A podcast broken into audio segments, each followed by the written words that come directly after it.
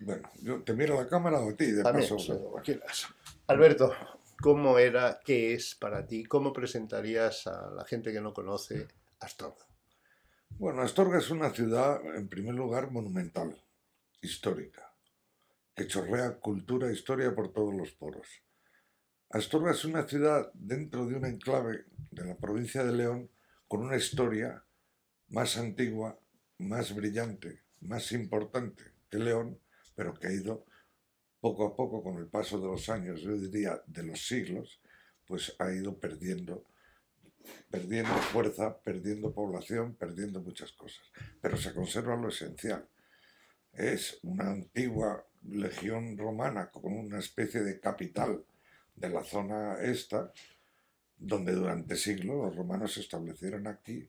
Y la prueba es que no creo que haya ciudad en España donde si das una patada y abres un agujero te encuentras con un resto romano. Es decir, hay otras ciudades en España que sí que tienen restos, pero como Astorga no cosa que ha venido muy bien para, digamos, la vida cultural de la ciudad, pero que ha venido fatal para la vida de los constructores, porque no han podido ni, casi ni hacer un sótano, porque en cuanto metían una cuchara, resulta que aquello ya estaba y había que declararlo un monumento histórico-artístico o, o pieza que no se podía tocar. Eso por un lado. Por otro lado, Astorga, yo lo he dicho muchas veces, es una ciudad con señorío yo no digo que se mantenga igual que en el siglo XIX, pero Astorga ha sido siempre una ciudad de señores. Y al hablar de una ciudad de señores, tenemos que hablar forzosamente de una ciudad cultural.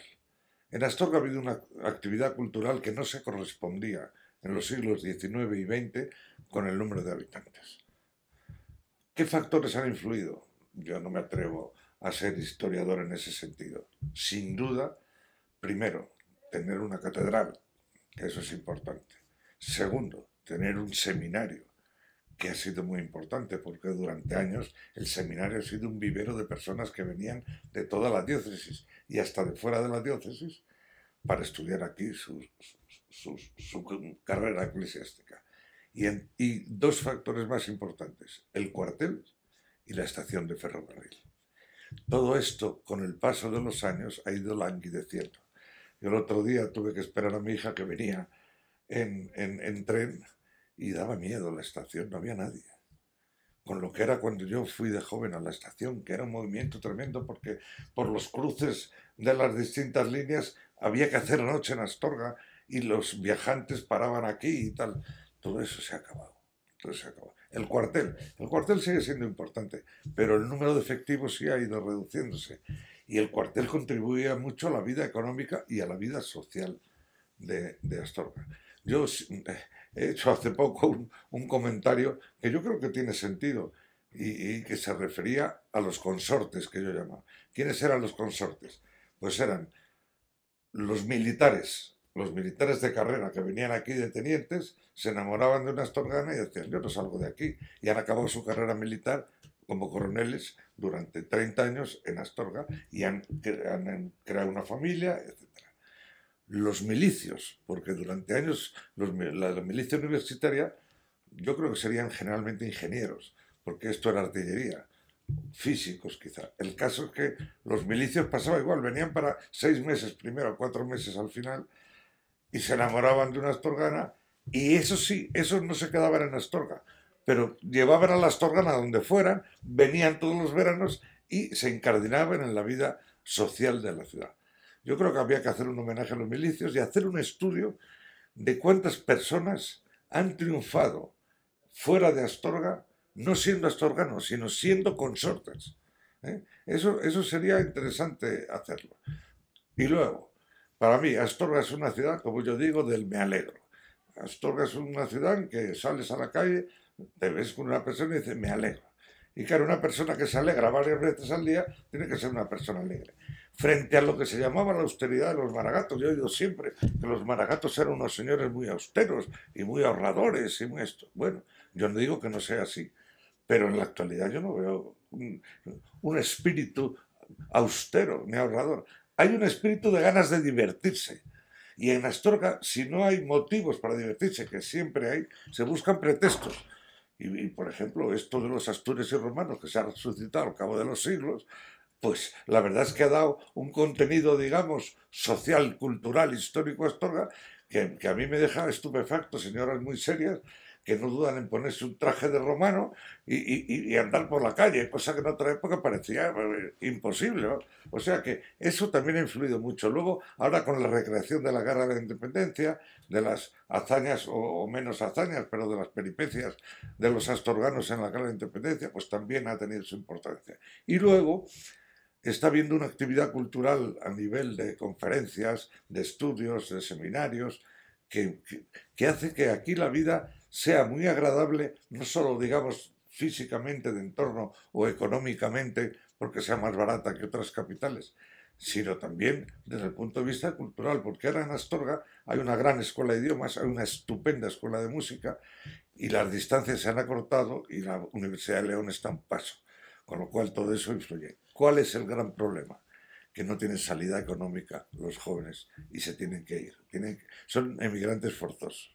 Y claro, esos, ellos, las tierras siguen tirando, ellos siguen volviendo los veranos, las Semanas Santas, pero ya no es lo mismo. Entonces, ¿cuál es el futuro de Astorga? Pues yo no quisiera ser muy pesimista, pero yo la veo como una ciudad de viejos. Aquí es una ciudad estupenda para los jubilados, pero no se puede vivir solamente de jubilados. Hay que meter una inyección. ¿Qué pasa? Que si hay muchos jóvenes pequeños, niños, porque así, aquí sí hay escuelas buenas, hasta, hasta terminar la segunda enseñanza, aquí se vive estupendamente y muy barato. Cuando tienes que mandar a los hijos fuera, ya tienes que echar número y ya cambia todo, toda esta operación. Y yo creo que es una ciudad, no sé, muy agradable, muy, muy de, de bienestar en el sentido de sentirse bien, de estar bien. No quiero decir que es... Y luego hemos tenido, por una coincidencia histórica, pelúrica, como quiera llamarse, que en la misma etapa de la vida ha coincidido aquí los hermanos Panero, Gullón y Luis Alonso Luengo, la llamada Escuela de Astorga. Y eso es prácticamente, yo iba a decir imposible, ¿no? Pero es muy difícil que se repita al cabo de los años, porque esa coincidencia es, es, muy difícil. Y a eso también se le está sacando jugo. Y la figura de Leopoldo Panero, tan denostada por sus hijos en las peliculitas estas que se han hecho, pues resulta que ha cogido, porque era un gran poeta, porque era un gran poeta, ha, despertado entre los astorganos y fuera de Astorga una capacidad de estudio, de síntesis y de, y de ver qué es lo que ha querido expresar a lo largo de su corta, porque murió con 52 años, vida, que eso también hace que la ciudad brille. En fin, tampoco voy a hacer yo la, la, ese de Astorga, pero Astorga es una buena ciudad para nacer, es una muy buena ciudad para vivir y es una buena ciudad para morir. ¿Cómo era la Astorga que encuentra Alberto Delgado después de esa experiencia bueno, pues yo, y vital? Porque usted ha vivido por muchísimos sitios. Yo, yo vine aquí de novio, de, de mi novia, que es mi mujer y con la que llevo 57 años casado, en 1957. Yo era entonces un aprendiz de periodista que trabajaba ya en, prensa, que ganaba un dinero modesto y vine en tercera clase desde Madrid a Astorga, que valía entonces ochenta y tantas pesetas. Y me alojé en lo que era el Hostal Iberia o Hostal La Bella, que era de, un futuro cuñado mío, de, de, un cuñado de mi mujer. Y ahí me alojé en, en, en una eran habitaciones enormes, pero yo creo que no había agua corriente. A mí me ponían una enorme jarra para lavarme y tal. Y, nada más bajar del, del tren, eh, mi cuñado Joaquín Gabela, que ha fallecido por desgracia, me dijo, date prisa porque te, te, voy a llevar al casino que hay un acto cultural. Y fui al casino, intervenían por este orden Luis Alonso Luengo, Ricardo Gullón y Leopoldo Panero. Y yo salí diciendo, ¿pero dónde me he metido? ¿Qué es esto? Y luego ya fui al casino y al casino había que ir de smoking, que era ya un problema. Y había hípica, y había muchísimas. Yo estuve prácticamente una semana, las de fiestas, en la que prácticamente no dormí. La última, el último día me fueron a dar los amigos que había conectado con ellos de la pandilla, mi mujer y tal, y, y, me estuvieron tirando piedras y yo dormía como un troco, porque estuve prácticamente siete días sin dormir. Y ya vuelvo a Astorga de casado en el año 1962. Yo me caso el 61, vuelvo voy el 62. Y entonces Astorga todavía conservaba lo que llamaban el empedrado romano, que eran unas piedras no tan dolorosas como las de Castillo de los Polvazares, pero casi. ¿eh? Y entonces yo recuerdo en la Plaza Mayor y en la Plaza Santo Cisles, pues había a lo mejor dos coches aparcados, tres coches aparcados, no, no, había más.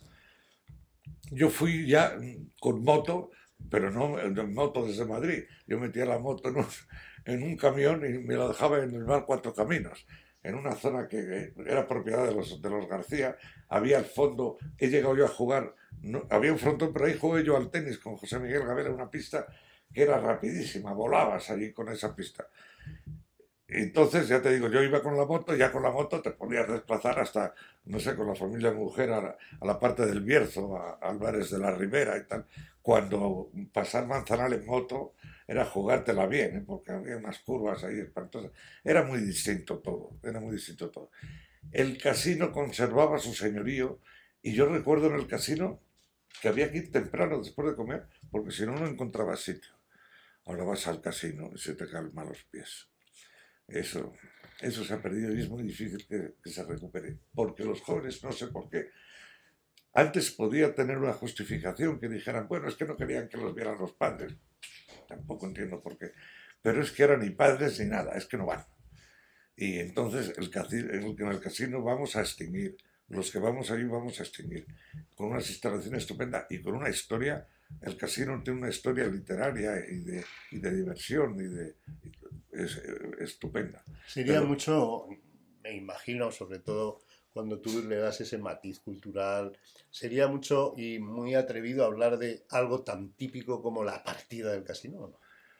Sí, yo, yo además, yo me he dejado mucho dinero en, en, las partidas, lo confieso, porque es que aquí hay mucha gente que, que, que ha disfrutado del ocio y una manera de disfrutar del ocio era estar jugando. Y entonces, claro, llegabas tú de pardillo, que no habías jugado apenas al, al, dominó o al, al de subastado, y te enfrentabas con auténticos profesionales. Pero eso ya me pasó el primer día que fui a Astorga, entre mi cuñado y, y Pepín Díez, me dijeron una partida de, de póker. Yo, fui ingenuo, pregunté, pero el, el trío vale más que la escalera y todos, ah, este es un experto y tal. Y me pegaron hasta en el cielo de la boca. Bueno, pues eso lo he ido reproduciendo todos los años hasta el final de mis días, porque siempre estoy en inferioridad de condiciones. Únicamente noto ya que a algunos les fallan las, las neuronas, le patinan y entonces hay oportunidad de pisarle el 3 de del triunfo. Esta, esta confesión grave que me haces de haber perdido mucho dinero no se casa con lo que decís normalmente. Solo nos jugamos 10 euros. ¿Es verdad o ahora Hombre, claro, si te digo las cantidades que se jugaban, entonces que te ríes. Porque yo tenía una partida de ancianos venerables, encantadores, entrañables, don Isidoro Arregui, que eran unas partidas en que jugábamos a 5 céntimos el punto en el, en el subastado. Yo me acuerdo que un día gané 100 pesetas y pararon a mi mujer por la calle para decirle, oiga, que es que ha ganado su marido 100 pesetas. Lo normal, perdías. Yo me acuerdo a Pellitero jugándonos un durito, un durito al mus. Parece que lo estoy viendo, si perdía, se metía la mano en el chaleco y sacaba un duro y te lo daba.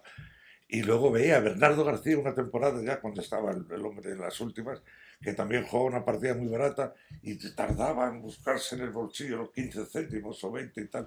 Y, pero eso éramos los jóvenes. Parece ser, porque eso ya no puedo comprobarlo, y además sería, mm, no sé, dar falsos testimonios, que sí, había etapas en la historia del casino en que se jugaba muy fuerte y venían mineros con, con las maletas cargadas de billetes a, a jugarse los cuartos. ¿Sabes? Pero eso, eso son leyendas que yo no, no he podido comprobar nunca. ¿Cuánto tiempo tardaste en aprenderte todos los apodos, si es que te aprendiste todos los apodos. No pude aprenderme. Lo que pasa es que algunos me producían risa nerviosa. No, no vamos a citar nombres, pero había uno, el pobre, que le había por lo visto una coz de joven y le llamaban el abollado. Y yo cada vez que le veía la frente al abollado, decía, pero bueno, si es que es verdad. Y luego esos nombres quedaban de, de romanos, eh, eh, eh, miles gloriosos, todos estos, Sandalión, Demonión, no sé. Y digo yo, bueno, pero Sí, había muchísimos apodos. Pero aquí siempre se hacen apodos. Yo creo que en los sitios pequeños es muy lógico. Y luego hay mucho ingenio y hay tanto tiempo para desarrollar el ingenio, porque claro, dices, claro, un tío que está trabajando todo el día y tal. Pero aquí que todo está a mano. Que, que, hasta los funcionarios dicen, me voy un momento de compras a tal sitio y viene y han sido cinco minutos, claro, no es como las grandes ciudades. Para un funcionario, creo, que Astorga tiene que ser una ciudad deliciosa, eso lo he pensado yo siempre. Y luego, últimamente, la verdad es que mmm, la actividad cultural ha ido a más, eso es indudable. Y salen chicos jóvenes muy bien preparados, que, que estudian poesía, que estudian literatura, se han hecho eh, rutas eh, literarias. Yo me acuerdo que, que, abrí la primera en tiempos de, pues debió ser el 70 o 71, lo que llamaba la ronda literaria, que empezamos en Puerta del Sol, yo fui allá el primero, y todo esto lo coordinaba don Augusto Quintana, y se hicieron libros y tal.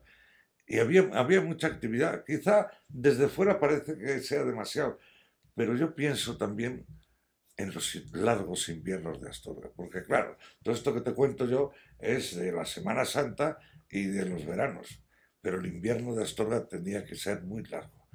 Pero amigo, ha venido la televisión, han venido los coches que, que tardas media hora en llegar a León, y, y entonces todo eso, todo eso ha evolucionado. Hablabas de la televisión, vamos a hablar un poco de esa Astorga que cuando tú llegas ya ha visto como 17 periódicos, 17 publicaciones a principios de siglo convivían y después mantuvo prácticamente... Yo cuando llegué diarios. había dos periódicos. Para mí, el, mi periódico era el Pensamiento Astorgano, de Magín Revillo, y estaba La Luz de Fidalgo. Había habido muchos más, y yo hablando con Loreto López Sancho en Madrid, me contaban lo del periódico de su padre, todo esto, que era el Faro, precisamente, eh, pero con esos dos había bastante. Lo que pasa es que ahí podemos entrar en lo que... Vamos a hablar de periodismo antes de la radio, porque la radio la veo yo nacer en Astorga también, con la COPE, que eso debió de ser, no sé, en los 60, muy al principio. Y te voy a decir por qué. Yo a Panero le vi, le vi el día antes de su muerte en la plaza. Panero muere yo creo que en el verano del 62. Y ya había COPE, ya estaba Carlos Celada haciendo unas, unos comentarios que la gente oía con, mucha, con mucho interés. Pero claro, yo, vamos a retroceder unos, unos años antes. El pensamiento era Magín Revillo. Y Magín Revillo era una figura, a mi juicio, irrepetible. Magín Revillo en otro sitio que no hubiera sido Astorga, hubiera sido un periodista de una categoría impresionante. Porque Magín Revillo era un hombre de orquesta. Él componía, ajustaba, no tiraba porque tenía un empleado, Luis, el músico, que es el que tiraba, pero todo lo demás lo hacía él. Y yo que he conocido esa época, que es prácticamente la misma época que mi abuelo, 80 años antes, porque la revolución tecnológica en, en prensa viene de hace 25 o 30 años, pero yo la primera imprenta que tuve donde tiraba mi revista era una Alves plana de 1912 de 1912 que estaba en perfecto estado y en la que tiraba. No digo la que había en el pensamiento porque seguramente era hasta anterior de 1912, pero sí recuerdo los chivaletes con los tipos, claro, esta generación nueva no se acuerda de esas cosas, ¿no? De las, de las versales y de la caja baja, de las mayúsculas y las minúsculas, de cómo con el, con el, con el componedor y los espacios de cuña, el señor Revillo, además de escribir a mano, montaba los artículos letra a letra. Era la, vamos, entre Gutenberg y él había mucha menos diferencia entre eso y lo que hay ahora. Pero el, para mí el pensamiento tenía una cosa que era Revillo, que es que no se escapaba una noticia de Astorga que no diera cuenta él. Yo como ah, siempre cuento como anécdota, a mí me dio Fraga en los años 66, 67 la Cruz del Mérito Civil por haber trabajado en la ley de prensa como periodista. Yo no lo dije a nadie. Al día siguiente en el pensamiento salía el, mi nombramiento. Porque Revillo se leía todos los boletines del Estado y en cuanto veía un nombre que le sonaba Astorga, investigaba si había hecho un viaje, si le habían elevado a un diplomático de categoría, si a un funcionario. Era, era, era una maravilla. Yo creo que no se le ha rendido el homenaje que merecía. Pero son de esos hombres como yo digo, hombre orquesta del periodismo, pero hombre vital en la vida social de Astorga. ¿Cuándo y cómo te engañó? Y me refiero al engañarse, porque en ese periódico, que no debían, bueno, yo he pedido a ver si me daban los papeles, los números, los libros de cuentas. Yo Eh, creo ¿Cuánto que cobraba Alberto Delgado por una colaboración? En el siempre, como en todas, hasta el final, cero. Y además con mucho gusto. Lo que pasa es que entonces se me agradecía y ahora se me agradece menos. Parece que es que eh, con mi modesta trayectoria como profesional, escribir un artículo en el Faro es un favor que me hace el Faro. Pero bueno, tomémoslo con humor. Sin embargo, en ese periodismo romántico que debía ser un periódico familiar, no eras la única firma, ni mucho menos, No, y no. creo que todos deberían cobrar Todos- más o menos lo mismo que. Todos es, todo es igual. Era, era, era un periodismo romántico, porque el primer romántico era Magín, eso está claro. Yo creo que Magín no sabía, si no había alguien de la familia que le achuchaba, no cobraba, no cobraba las suscripciones, porque se le olvidaban, porque no las... Y no llevaba la contabilidad, porque si la llevara de- le daría pérdidas, es lo que yo creo. Lo que pasa es que Magín era un pluripadre y al mismo tiempo pluriempleado, porque estaba en la biblioteca, estaba en la escuela de maestría, para sacar adelante a, a- a- a todos los hijos. Pero era un personaje entrañable, absolutamente entrañable. ¿Lo conociste y lo trataste fuera del mundo profesional? Hablaba con él mucho. No era hombre de casino, ¿eh? Magín Revillo era de los que no iba al casino. Pero en, en- en- en la redacción, si se le puede llamar a eso, en la redacción y en la calle he hablado yo mucho con, con, con don Magín. Y luego, pues he tenido la, la fortuna de ser compañero en la Escuela de Periodismo de su hijo Juan María, que ha, que ha sido un gran bancario y ha sido director del Banco de España, pero con él se ha perdido también un, un gran periodista porque escribía muy bien y llevaba el periodismo en la sangre. Y luego a, a José Magín, al hijo pequeño, pues le vi debutar en la COPE, donde su novia y después eh, esposa Irene empezaron allí la, la aventura de, de, de- de la COPE. Que también tuvo un momento, eh, empezó el auge ahí entonces. Había, había mucho interés por la radio. Viene la televisión y ya todo ya va, ya va apaciguando los ánimos. Pero todavía, afortunadamente, hay dos, una pareja de héroes que están sacando en, en la COPE la, la parte de Astorga y que habría que alentar y tal. No sé, en, en eso también lo que pasa es que en los sitios pequeños y en los grandes florecen las adhesiones, pero florecen también las ingratitudes. Y a veces damos como normal cosas que no son normales y que debían de elogiarse como extraordinarias. Y nos acaba pareciendo ordinario lo que es extraordinario. Y eso se aplica a las gestiones y a las personas. ¿Cómo ha sido la televisión en Astorga? Porque hubo una televisión que duró bien poco, no sé por qué, si, como tú dices, las envidias, los rencores. Yo la verdad es que ahí sí que te, te patino, porque yo, para mí no ha existido televisión en Astorga. Eh, Yo he conocido la corresponsalía de televisión española en León, que tenía su parte, digamos, en Astorga. Lo que sí ha habido, yo noto ahora bastante interés, comparado con otras épocas, es en los periódicos de León Capital las noticias referentes a Astorga. Y a veces me da alegría y a veces pena que noticias referentes a Astorga se den más ampliamente en León que en la propia Astorga. Ahí, ahí había mucho que trabajar. ¿Cómo está hoy el periodismo en Astorga? Ya no solo el periodismo escrito, que como parece puede tener las horas contadas, sino ese periodismo de futuro que dicen será el periodismo digital. Yo creo que los jóvenes no están por la labor del periódico impreso. Yo creo que influyen varios factores y aunque parezca mentira, es el económico. El joven no comprende que tenga que pagar una suscripción a un periódico, cosa que antes era una tradición. ¿Y qué está ocurriendo con el Faro como en general con la prensa escrita y de papel? Pues que eh, cuando fallece el padre, los hijos cancelan la suscripción. Eso a la larga es una baja en la batalla por, la- por los lectores que se, que se van perdiendo. Pero en cambio está aumentando el periodismo digital, que parece que es una maravilla la tecnología y el llevar en el bolsillo un aparato que te da todo. Pero tiene unos problemas gravísimos y es que es muy descontrolado.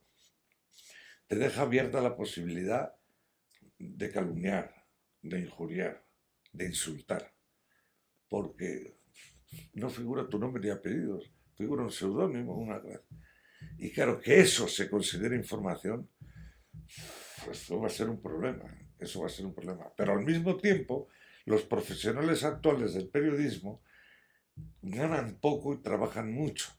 Y como es una profesión, como casi todas, en la que estamos todos en aprendizaje permanente, si no tienes un poco de tiempo libre para tratar de perfeccionarte, acabas anquilosado. Y, y, otra cosa importante, esta manía que existe ahora en nuestro país de jubilar a la gente cuando está en su mejor momento, cuando más puede producir y rendir y enseñar. Y entonces lo que no puedes encontrar es un hombre con experiencia a los 30 años. La experiencia se tiene cuando se tienen muchos más. Y se está perdiendo la experiencia. Y a lo mejor el joven tiene mucha cultura, pero le falta haber pasado por los problemas que ha pasado uno que ha estado 30 o 40 años ejerciendo su profesión. No hemos hablado de ideología.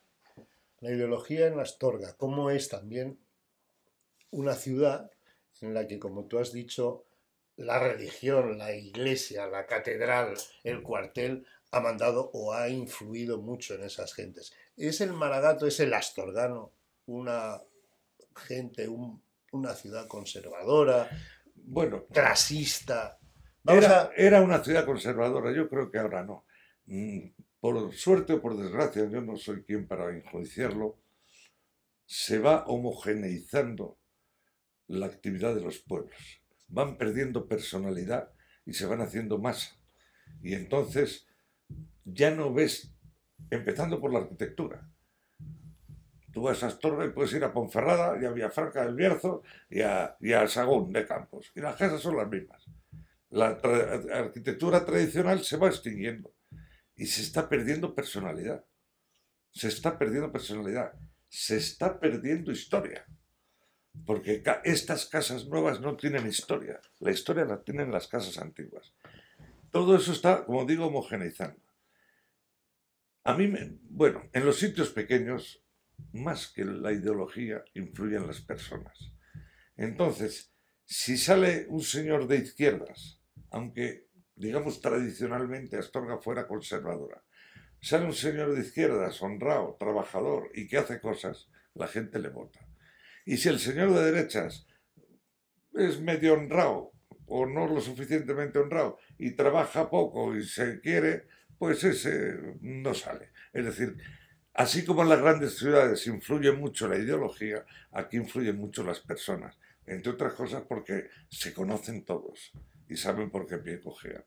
Yo creo que está perdiendo conservadurismo. Con la iglesia está pasando igual, pero es un, un fenómeno que no es de ahora y que además no debe alarmarnos demasiado. Porque yo siempre digo cuando veo estas noticias, ahora, algunos sacerdotes, no solo en España, en el extranjero y tal, y dices, qué momento más difícil para la iglesia. Miremos la historia. Con perdón, ha habido papas mucho más golfos que los que haya ahora posibles, eh, digamos, pedrastas. Ha habido momentos en que el Papa cogía la, espada y se le dedicaba sablazos, en que montaba guerras. Es decir, somos seres humanos y los seres humanos van evolucionando. Y así como no se puede juzgar a las personas con 100 años de retraso, no podemos juzgar mucho menos a las personas con 4 o 5 siglos de retraso. Es como con el problema de la guerra civil. Claro, hablar de la guerra a nietos de los que hicieron la guerra es un riesgo porque si pudieran hablar sus abuelos y resucitar de las tumbas, se darían cuenta de que no es tan fácil diagnosticar, dogmatizar las cosas. Las cosas fueron como fueron. ¿eh? Y los que los han vivido los vivieron. Y los que las vivieron quisieron reconciliarse. Y ahora queremos decir que para que quede bien la historia hay que cambiarla. La historia es muy difícil de cambiar. ¿Te gusta decir que eres un hombre que nació gracias a la guerra? Sí, es verdad. ¿Te gusta decir que llegaste aquí a una ciudad que te sorprendió culturalmente hacia los 50? era franquismo, y eres un hombre que ha contado la transición al país. Todo ese proceso visto y vivido en Astorga, ¿cuál es el cambio? ¿Cómo es el cambio en Astorga? El cambio en Astorga, a mi juicio, fue un poco más lento, más lento. El proceso de cambio, de transición fue más lento que en, en Madrid o en las grandes capitales. Pero también eso tiene su lógica. Lo que estaba claro es que no se podía ir contra el tiempo. Es decir, por muy franquista que fuera uno, sabía que ese señor, don Francisco Franco Bahamonte, iba a morir alguna vez. No era inmortal, aunque algunos llegaran a pensarlo. Y que había que, y que ese sistema se sostenía por una persona que tenía un carisma con todos sus defectos de gran militar, de vencedor de la guerra y los que estaban con él vencieron también en la guerra. Eso se pasa con las generaciones, pero a los anteriores no hay que les mueva de sus eh, creencias. Y entonces había que buscar una solución. Yo confieso humildemente que era pesimista. Era pesimista de que el cambio se hiciera sin traumas. ¿Por qué? Porque a lo largo de mm, mis últimos años profesionales, en los 60 y en los 70, antes de la muerte de Franco, yo hablaba con los antiguos procuradores en Cortes, la mayor parte de los cuales había hecho la guerra. Los jóvenes habían sido alférezes provisionales. Los otros, yo recuerdo la Comisión de Defensa, la Comisión de Defensa en, el, en las Cortes franquistas, en mi época la presidía Muñoz Grandes y después Asensio Cabanillas. Y había un porrón de, de generales, García Baliño, me acuerdo, Rodrigo y tal. Y había unos unos modestos comandantes auditores que son los que presentaban enmiendas a proyectos de ley y les miraban como diciendo, pero bueno, ¿cómo un comandante se atreve a mí, que soy teniente general, a, leerme la cartilla y decirme que está mal? Eso por un lado. Los políticos eran lo mismo, había hecho la guerra y creían que eso, que el movimiento era, como no sé cómo decía, después de Franco las instituciones, pero ¿cuáles? Esas instituciones no tenían sentido. Y yo dije, aquí vamos a tener que acabar a tortas. ¿Qué pasó? Pues que yo creo que hubo un sentido, yo le llamo patriotismo, llámelo usted como quiera, de decir, bueno, vamos a construir un futuro juntos, unos y otros. Los que estuvieron en la guerra exiliados y sufrieron persecución o cárcel o tal, y los que ganaron la guerra, pero también tenían sus hermanos o sus padres muertos en la guerra. Vamos a olvidarnos de esto y vamos a constituir una, una España nueva donde quepamos todos yo siempre pensando, esto no va a salir bien. Pues salió bien. Salió tan bien que ningún corresponsal extranjero puede decir, pero si esto que se han hecho los españoles no, no lo había hecho nadie en, en, la historia contemporánea. ¿Y qué pasa? Que nos cansamos de ir bien durante 40 años y volvemos a las andadas. Porque siempre la historia es un péndulo. La historia es un péndulo. Yo por eso cuando dices, es como la economía. Qué horrible la crisis que viene. Ya vendrá la época de bonanza. Qué maravilla como estamos ahora. Ya vendrá la crisis. Los que tenemos años lo hemos vivido. Yo recuerdo, claro. Si yo te contara, claro, como cualquiera de mi edad, lo que fueron los racionamientos, lo que fueron las cartillas de tabaco que yo iba a comprar a mi pobre padre y era la de mi padre, la del chico de la tienda de flores, la de un tío abuelo mío, y con eso mi padre tenía para cuatro días y tenía que buscar destraperlo cuando había barras de primera, de segunda y de tercera. Eso no me, no, que no me lo cuenten los libros, que lo he vivido yo. Con ese chocolate que sabía tierra. Con, con, yo me acuerdo que leía los libros de Rismal Crompton, estoy, estoy fabulando, ¿no? Pero yo leía los libros de, Guillermo el Conquistador, ¿te acuerdas de Rismal Crompton? Y había una, una, una conversación con la madre y la tía que decía, hay pan y mantequilla de sobra.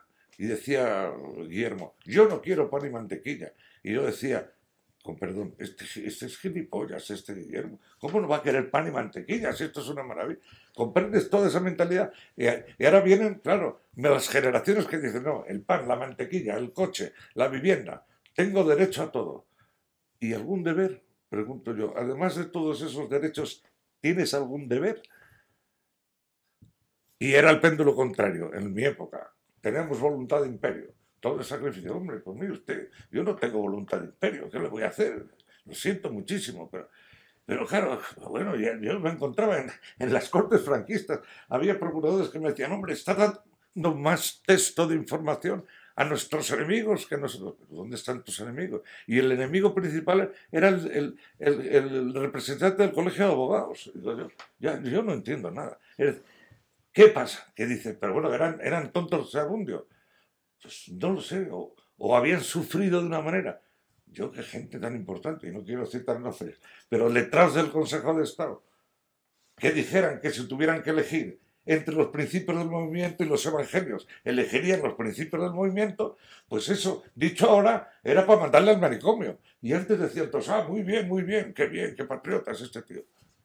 Y cuando decían, yo la democracia, la democracia es la mía, que he sido designado por el jefe del Estado. Coño, pero ¿qué democracia es esa? Y todos, ah, muy bien, es verdad, la democracia es eso. Este, por eso, eso decía, ¿cómo esto se va a conectar con lo que vienen de, de una Europa distinta, liberal y democrática? Pues se hizo, demonios, se hizo. ¿Y en Astorga, cómo lo viviste? Los, pues, los alcaldes y los partidos políticos en Astorga. Bueno, es que vuelvo a decirte lo mismo. Aquí, más que partidos, había personas. Y entonces, bueno, no, no me atrevo porque mi capacidad de crítica se va perdiendo con los años. ¿eh? no quiero tampoco meterme con gente, con gente de esto, pero había gente con perdón muy cortita intelectualmente, pero en cambio muy echada para adelante para la hora de tal. Y vuelvo a insistir, influían mucho, influían mucho las personas. Pero, hombre, aquí en, en teoría tenían que haber triunfado durante muchos años las derechas y luego no fue así. ¿Por qué? Vuelvo, vuelvo a decir lo mismo, porque las personas eran distintas. Me, voy a atrever, me voy a atrever y te voy a cortar. Pepón, Gerardo Crespo, Perandones. Bueno, Pepón era un hombre de muy buena voluntad, pero no era un intelectual. Eh, Gerardo Crespo era un hombre muy preparado, no solo intelectual, sino yo diría humanamente, por su profesión había tratado con enfermos, porque los que le duelen las muelas somos enfermos, ¿eh? y era un hombre muy bueno. Y yo creo que hizo cosas muy buenas. ¿Cuál era el problema? Que Gerardo García Crespo no fue elegido, fue designado, porque Gerardo García Crespo era Crespo, y el que designaba entonces se llamaba Carro, y procedían los dos de Santa Coloma de Somoza. ¿Quiere esto menospreciar a Gerardo? En absoluto, en absoluto. Seguramente, si hubiera ido a las elecciones hubiera ganado, pero, pero, pero no las había. Y el tercero que me dice es que pues Perandones era un hombre culto, preparado, que tuvo además la fortuna en estos cambios de que empiezan siendo de las escuelas de maestría y se transforma eso y pasan a ser profesores de instituto, esas cosas que, que pasan una vez en la vida y no pasan normalmente, y es un hombre que yo creo que en cultura pues, pues ha hecho grandes cosas y ha, ha, elevado bastante a la ciudad. En el trato a mí personal me pareció un hombre me parece un hombre muy agradable y tal. Y este actual alcalde Arsenio García Fuertes me parece un chico muy preparado y que las circunstancias le de tener unos problemas que no tenía que tener y que por desgracia yo creo que lo acabarán cansando, porque hubiera sido, para a mi juicio, un buen alcalde para un par o tres de legislaturas que en política para mí debe ser mucho. Yo lo que no creo es que se perpetúen en los puestos los políticos por una razón, porque hay un desgaste natural, hay un desgaste natural. Eh, la ilusión se va perdiendo con los años, es, es, es, ley de vida y ley humana. Y entonces hay que cambiar de vez en cuando. Y luego otra cosa muy importante, en Astorga no ocurre, yo creo, que es tratar de hacer de la política una profesión. Porque ese riesgo que corres es que luego, cuando has perdido unas elecciones y quedan pocos puestos a repartir, si no sigues en política, ¿qué haces? Frente a eso, lo contrario, no se puede pretender que a la política accedan solamente funcionarios de más o menos nivel que tengan las espaldas cubiertas, que en cuanto no salgan elegidos, acabe su mandato, tienen, digamos, la vida asegurada. Porque entonces eh, haríamos, no seríamos un, un país de políticos, sino un país de funcionarios ejerciendo la política. Y eso tampoco es bueno. ¿Cómo se conjuga eso? Pues lo ideal sería que fueran personas lo suficientemente formadas como para una vez que cesaran poder ejercer sus profesiones y salir adelante. Pero eso no existe en todos los casos. ¿Cómo ves el futuro? Ya he notado, y supongo que a lo largo de la conversación quien la pueda escuchar se habrá dado cuenta, que eres pelín pesimista. Ya en la transición veías que las cosas... Pero el futuro de Astorga es también pesimista.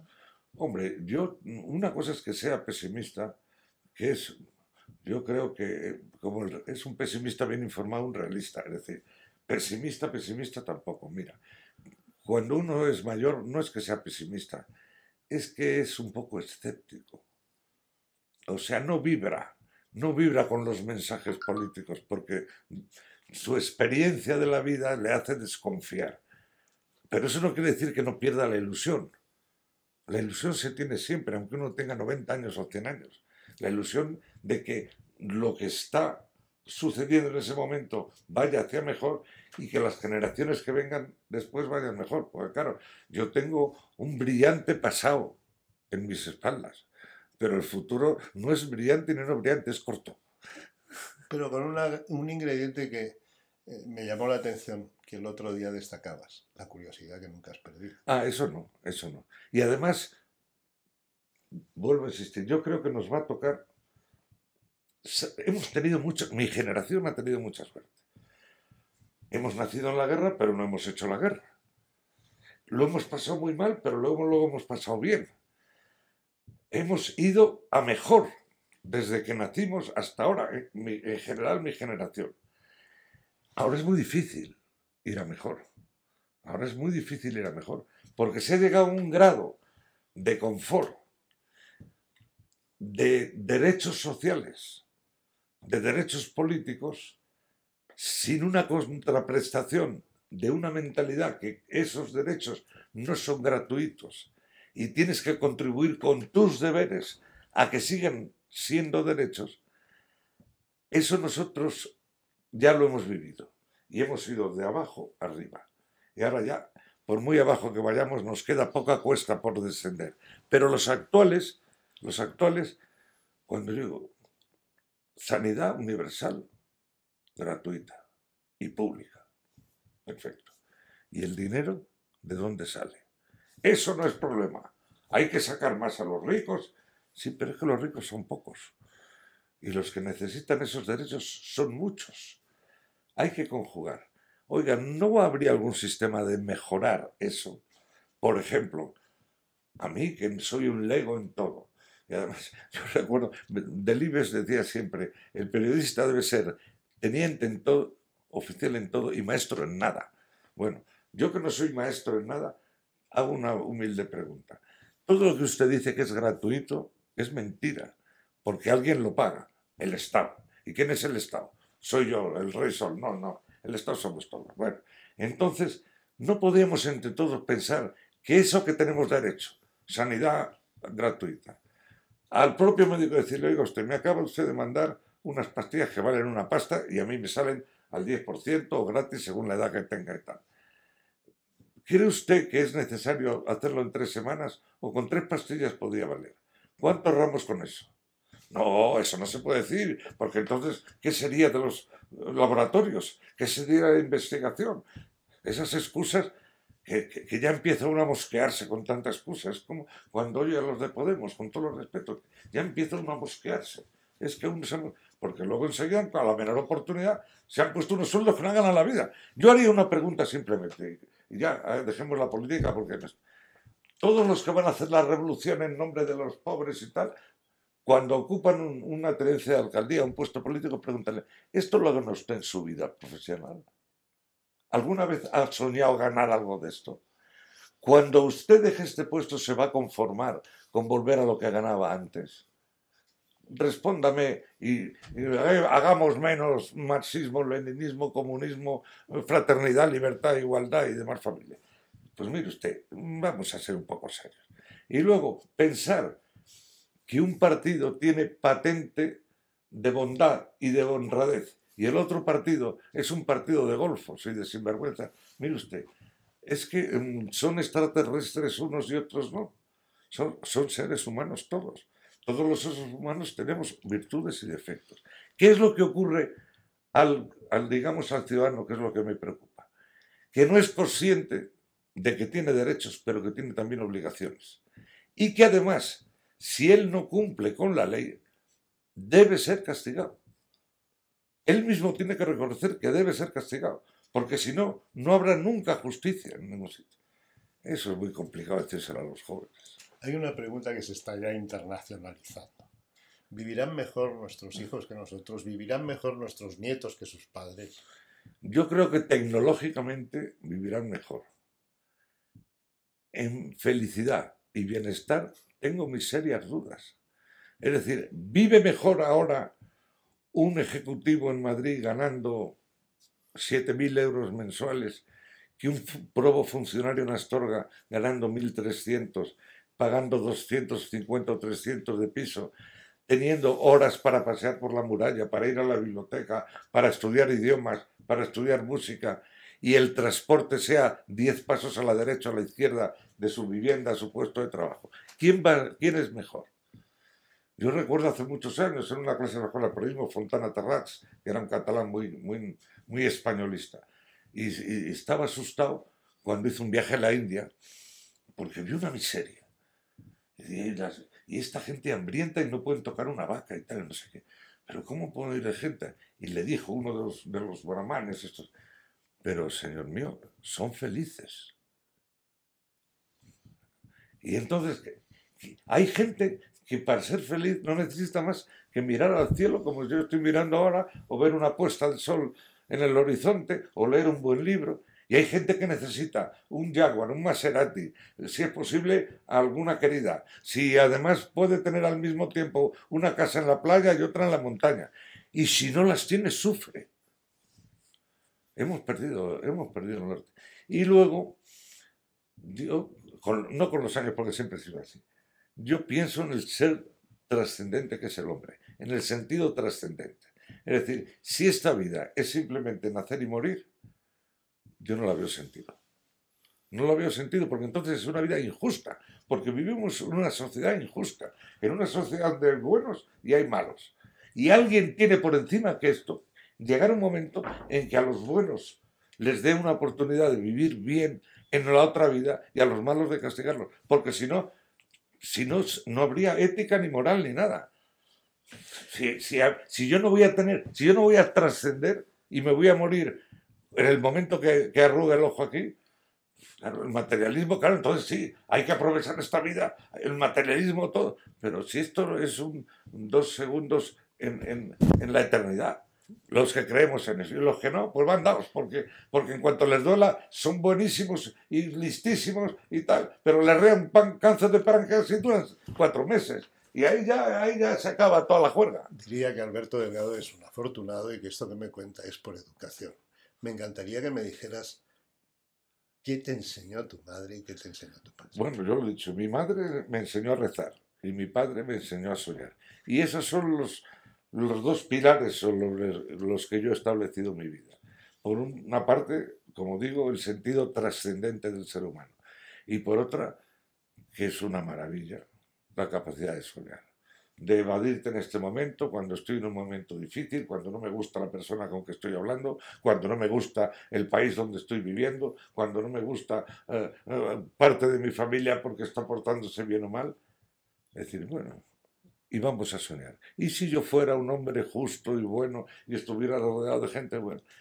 Y pensando eso, te va desde la realidad y vives un mundo que siempre es mejor, porque para eso lo sueñas. Para soñar, para tener malos sueños es mejor no soñarlos.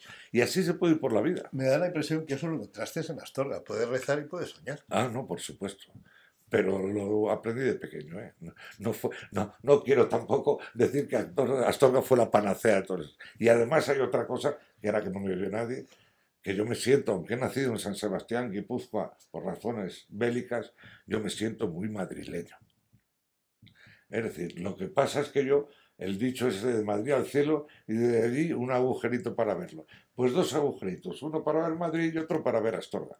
Pero no solo Astorga, yo quiero también ver a Madrid porque sería traicionar a mis, a mis genes, a, a, mi sentido de, de, la vida. Y en todo caso tuviste que pagar también tu, digamos, tu, no sé cómo se diría eso, tu óvulo especial para llegar a Astorga con un no te pases, Alberto. El no te pases de Astorga es algo muy especial y... Sí, sí, pero eso depende de las mujeres. Las astorganas, yo creo, tampoco me dirán, son bastante mandonas. Las astorganas, en general la mujer suele ser más mandona que el hombre, pero las astorganas son más, son más mandonas y les ha ido muy bien. Y a los que se han dejado mandar también, o sea que eso no puede ser malo pero, pero son un poco mandonas. mi mujer tiene siempre una frase que dice, tienes que comportarte como es debido. Pero claro, el concepto como es debido de mi mujer y el mío es distinto. Y claro, es muy difícil ponernos de acuerdo. Y además, en la discrepancia está el gusto. Y, y luego, el amor es muy misterioso. es que, eso, sí que, eso sí que no hay cristiano que lo sepa definir. Porque te puedes enamorar de una mujer que no tiene que ver con tus gustos, ni con tus aficiones, ni con tu manera de ser, y otros que es mi media naranja, son los que discuten todo el día y no pueden aguantarse. Es decir, es tan complejo eso, es misterioso, es un misterio. La vida es un misterio y, el amor es un misterio, pero un misterio que yo me muero sin resolverlo y yo creo que la mayor parte de los pobladores. Estamos acabando, pero sí, porque tenemos, tenemos que hablar por lo menos un poquitín de la comida.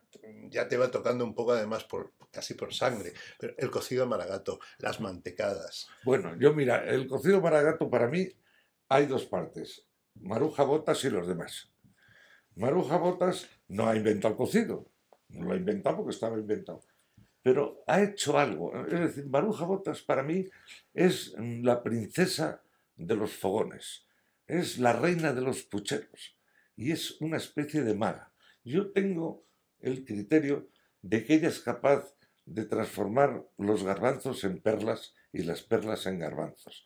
Y eso es porque hay algo, que no sé si es sólido, líquido o gaseoso, que le da un toque al garbanzo de maruja que es distinto al garbanzo de los demás.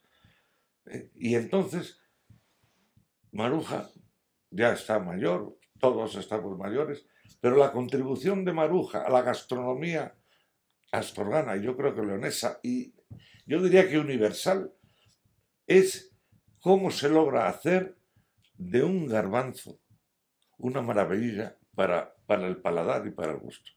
De una cosa tan, tan tontita y tan absurda y tan pequeñita como un garbanzo. Como dices, hombre, es que el gran chuletón de buey, pues entre 800 kilos, pues habrá una carne. Pero ¿y el garbanzo?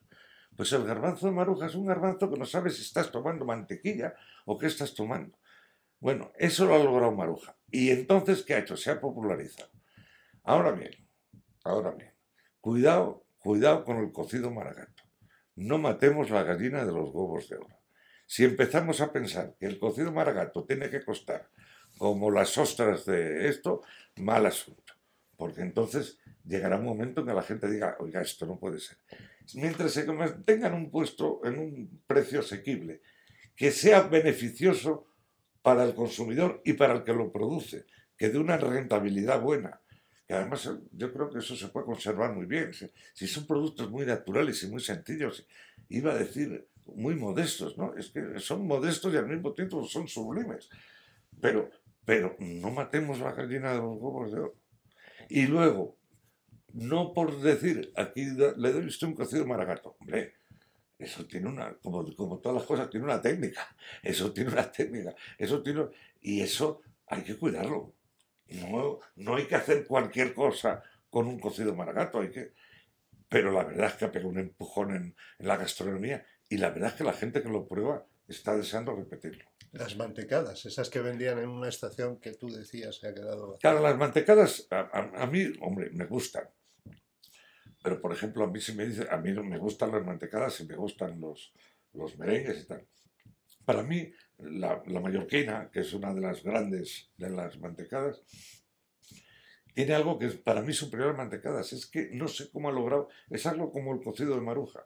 La crema pastelera de la mallorquina es algo que no es normal. Y me imagino que los ingredientes en teoría debían ser los mismos. Pues no, señor, sale distinta. La mantecada lo único que tiene ahora es que ahora que la gente está con el colesterol y que tanto se cuida y tal, eh, es un poco inyectarse colesterol en vena, entonces hay que hacerla light. Yo creo que poco a poco la mantecada sin perder su sabor ni su tradición, serán cada vez más light, porque ahora no son, en general los alimentos y la vida se está volviendo cada vez más light. ¿La música en Astorga? La música en Astorga tiene una tradición mm, que yo diría, nunca mejor dicho, popular. Hay familias, en la familia de mi mujer, de los primos y tal, que son a lo mejor seis hermanos y todos han estado en la banda, porque lo llevan a orgullo. Es algo como pertenecer a una cofradía en Semana Santa, en lo de la... Y luego la verdad es que la música en el templete da gusto oírla. Luego ya, hombre, tampoco es que... Aquí hay un conservatorio y aquí está saliendo gente muy buena, muy preparada. Y luego, sobre todo, ya no digo gente buena ni preparada, gente que aprende a disfrutar del placer de, usar un instrumento musical, cosa que a algunos nos parece absolutamente, a mí me pasa como con la pintura, es decir, como algo que no entra en mis cálculos mm, acercarme a ello porque no tengo facultades ni, ni capacidad. Pero aquí, oye, empiezas de jovencito como con los idiomas, la escuela de idiomas de aquí, empiezas de jovencito y ya tocan el piano y tocan el fagot y tocan el piano y toman el, el... Y es una maravilla. Yo creo que entiende también, está ya no sé, es mucha tradición, pero está cogiendo una fuerza tremenda. ¿El chocolate? El chocolate es especial, hay que reconocerlo. El chocolate de Astorga, a mí, claro, iba a decir con el pulpo, pero el pulpo que tiene que ver con Astorga, porque Astorga es uno de los sitios donde se come mejor pulpo, lo siento muchísimo, pero es verdad. Y el chocolate, ese sí que tiene una gran tradición, y la verdad es que el chocolate de Astorga es muy, muy bueno. En general los dulces son muy buenos. Digo dulces más que bollos, porque Astorga es una ciudad de dulces más que de bollos. Es de dulces y de pan, porque el pan es excelente.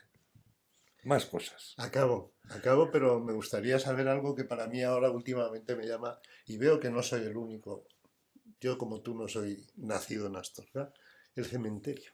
¿Dónde te gustaría descansar ya lo tengo, ya lo tengo, ya se ha encargado mi mujer.